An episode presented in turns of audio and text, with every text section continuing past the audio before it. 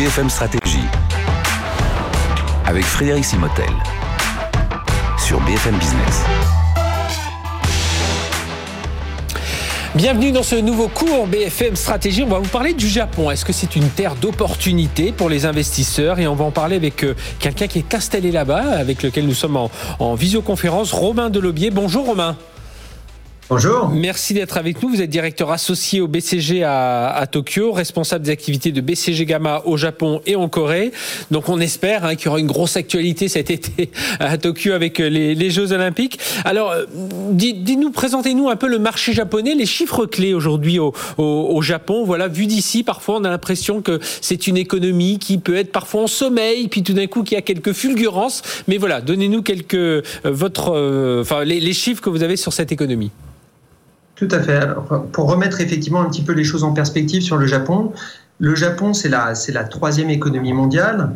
Euh, avec un, PIB par habitant qui a énormément augmenté, euh, je dirais, après, les, après les années 40, euh, et qui maintenant suit une évolution à peu près parallèle à celle de la France quand on regarde la, la dynamique. Et en termes de chiffres, c'est un pays de, de 126 millions d'habitants, donc à peu près deux fois, deux fois la France, avec une très forte espérance de vie, la deuxième au monde, et qui a la caractéristique d'avoir un taux de chômage structurel qui est très faible, à peu près 3%. Euh, le Japon est un pays où on est plutôt en pénurie de main-d'œuvre. Mm-hmm. Euh, donc les entreprises se battent pour les employés et on a de manière intéressante un taux d'activité pour les hommes de 65 à 70 ans qui est de l'ordre de 60%. Et alors si pour, pour bien nous dépeindre l'histoire du Japon, parce que c'est vrai que vu d'ici, encore une fois, à la limite on s'est intéressé au Japon euh, pendant la Seconde Guerre mondiale et puis ensuite voilà on les a vus euh, pousser dans le monde de l'électronique. Mais est-ce que vous pourriez nous décrire quelques, quelques les grandes périodes là sur les, les 60-70 dernières années au Japon? Euh, bien sûr. Et donc, on distingue quatre phases, en gros, pour faire très simple. Hein. De 1945 à 1954, c'est vraiment la reconstruction après la Deuxième Guerre mondiale. C'est la fin de l'occupation américaine en 1952.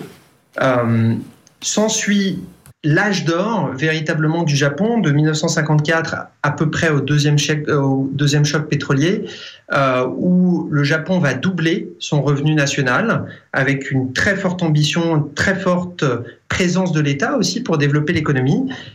Du, de 1973 à la fin des années, euh, au début des années 90, c'est la fin du rattrapage économique, un peu euh, les grandes entreprises japonaises qui sont très présentes internationalement, mais aussi en fait une bulle économique dans la valorisation des actifs qui va se créer. Et cette bulle va exploser en 1991 et s'ensuit ce qu'on appelle les décennies perdues euh, avec une croissance très faible de l'activité japonaise, euh, une grosse remise en cause aussi au Japon même du sens de leur performance économique et un léger rebond ces dernières années avec tout ce qui est Abenomics, mais encore une situation qui n'est pas extrêmement florissante d'un point de vue croissance. Euh, oui, c'est ça. C'est dans les années 80 que l'on a vu l'émergence dans le domaine électronique, en tout cas des Sony, des Toshiba, enfin de toutes ces de toutes ces marques-là. Et alors, malgré cette euh, cette stagnation là aujourd'hui, pourquoi le pays, selon vous, reste une terre d'opportunité Alors, il y, a plusieurs raisons pour ça. La première, c'est une très grande économie, on l'a vu. Hein, c'est troisième économie, euh, troisième économie mondiale. Euh, c'est beaucoup de grandes entreprises qui sont dans le, dans le top 500, c'est aussi le, nombre, numéro 3 de ce point de vue-là. Un grand réseau d'infrastructures très fiable, télécom, transport, on connaît évidemment les Shinkansen qui sont présents partout. Et c'est aussi un des pays les plus sûrs du monde avec un taux de criminalité qui est extrêmement faible, qui en fait un pays globalement attractif pour les grandes entreprises. Et alors, euh, et, quelles sont les, opportunités? Parce qu'on on, voit, euh, on voit aujourd'hui, vous, le dites, euh, a, les télécoms, ça marche plutôt bien, ils ont un, réseau d'infrastructures fiable, vous dites c'est un des pays les plus sûrs au monde. Qu'est-ce qui va faire Quelles sont les opportunités que l'on peut saisir là-bas? Alors, il y en a véritablement deux sur lesquelles le Japon est aujourd'hui assez en avance. La première, c'est ils sont en avance sur la prise de conscience écologique. La raison principale pour ça, c'est que le Japon est une île sans, véritablement de ressources naturelles, donc une importance qui a été mise très tôt sur le recyclage, euh, l'importance des, euh, des, énergies renouvelables, etc., d'autant plus après Fukushima. Donc un pays où là-dessus, ils ont plutôt de l'avance. Euh, les deuxième point, c'est tout ce qui est silver economy. Le Japon, c'est un pays très âgé. Euh, plus de 28% de la population a plus de 65 ans au Japon, contre seulement 20% en France. Euh, c'est un pays qui perd 500 000 habitants par an. Mais en fait, c'est aussi un pays qui préfigure ce qui va, ce qui va arriver dans, en Europe, aux États-Unis, et dans lequel il y a énormément d'offres de services qui se développent pour les seniors, et donc des opportunités, un véritable marché pilote potentiellement de ce point de vue-là sur le service aux seniors.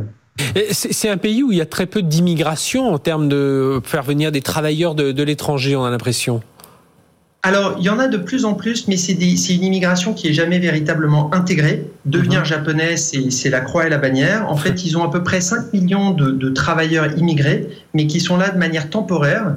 Et en fait, ce à quoi le Japon s'essaie, c'est un modèle un petit peu alternatif d'immigration pour apprendre des choses et ensuite repartir dans son pays d'origine, mais pas de s'installer. À ce stade, c'est plutôt ça le, la ligne. Oui, c'est moins cette, euh, euh, civilisation multiculturelle comme on peut l'avoir davantage en Europe, en, France notamment. Alors, est-ce que c'est toujours un pays qui est au, carrefour de l'innovation? C'est vrai qu'on a beaucoup parlé du Japon. Euh, voilà, je parlais des grandes marques, mais on avait le, les robots dont on parlait, on mettait toujours ça en avant, l'électronique, grand public, et puis l'électronique aussi professionnelle.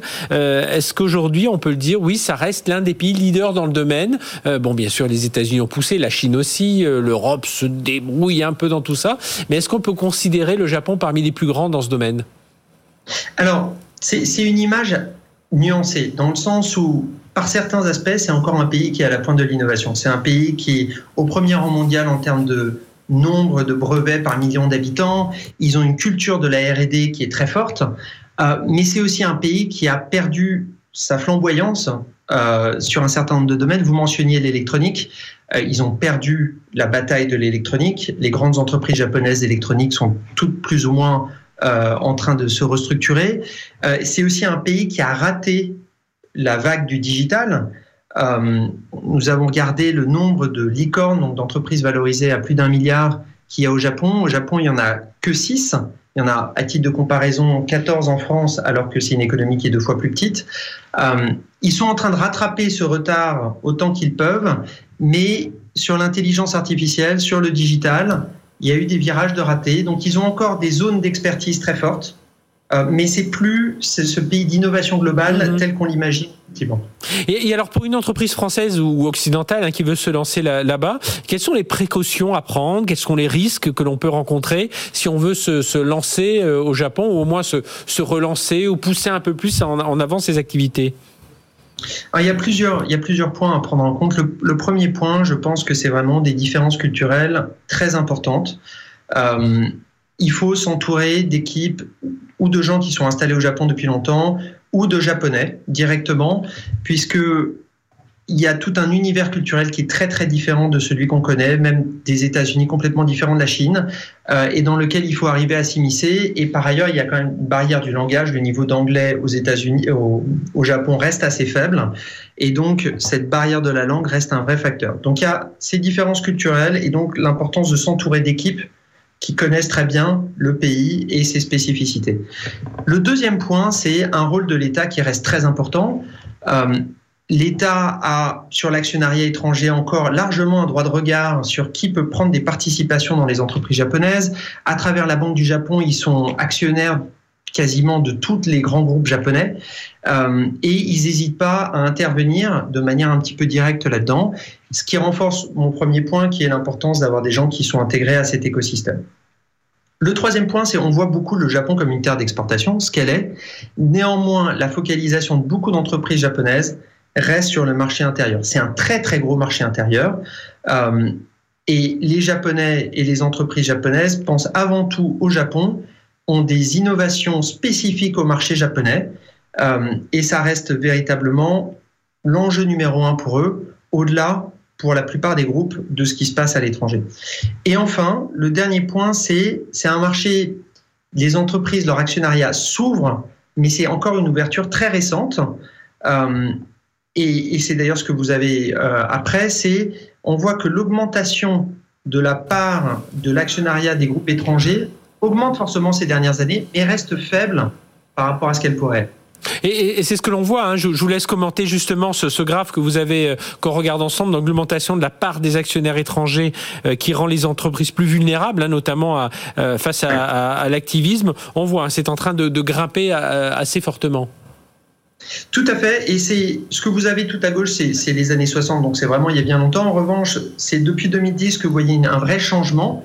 Et en fait, ça rend les entreprises japonaises plutôt vulnérables, puisque c'est en train de s'ouvrir. Elles ont par ailleurs des bilans qui sont pas toujours extrêmement solides. Euh, et ce qu'on voit aussi, c'est que l'actionnariat de bloc, il y avait beaucoup d'actionnariats croisés au Japon, les grands groupes qui, possèdent des participations croisées, ce qu'on avait, pouvait avoir en France euh, il y a une, vingtaine, trentaine d'années. Euh, tout ça est en train d'un petit peu s'effriter. Et donc, il y a des opportunités d'investissement grâce à cette ouverture.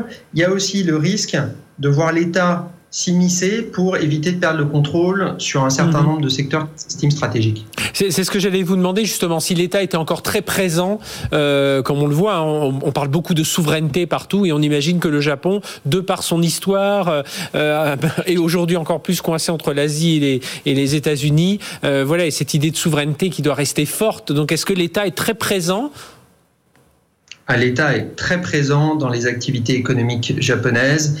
Euh, comme l'État est actionnaire d'un certain nombre de groupes, alors directement ou indirectement, ils ont leur mot à dire aussi sur les politiques d'entreprise. Euh, ils ont mis en place des verrous d'actionnariat, dans le sens où quand vous dépassez la barre, me semble-t-il, de 5% euh, d'actionnariat étranger dans un groupe, il faut demander l'autorisation au ministère de l'économie et des finances et il faut que l'actionnaire soit approuvé. Mm-hmm. Donc les choses sont assez, assez, assez, assez serrées de ce point de vue-là. Euh, et l'État est très clairement présent et il ne va pas laisser euh, les choses, les choses euh, s'effondrer. Donc on, l'a compris, hein. merci Romain Delobier. Je rappelle, vous êtes directeur associé au BCG à Tokyo, responsable des activités de BCG Gamma au Japon, en Corée. On l'a compris, c'est une terre d'opportunités. Il faut être accompagné, il faut connaître les codes. Euh, on s'en doutait un peu, mais là vous nous le confirmez aujourd'hui. Mais il y a, quand même hein, quelques opportunités pour les entreprises françaises et les entrepreneurs qui nous écoutent ici sur BFM Business. Merci d'avoir été avec nous, Romain, Romain Delobier. Puis euh, on espère vous voir bah, tiens, après les JO. On verra un peu euh, quelle est l'ambiance là-bas à Tokyo. À très bientôt. BFM Stratégie sur BFM Business.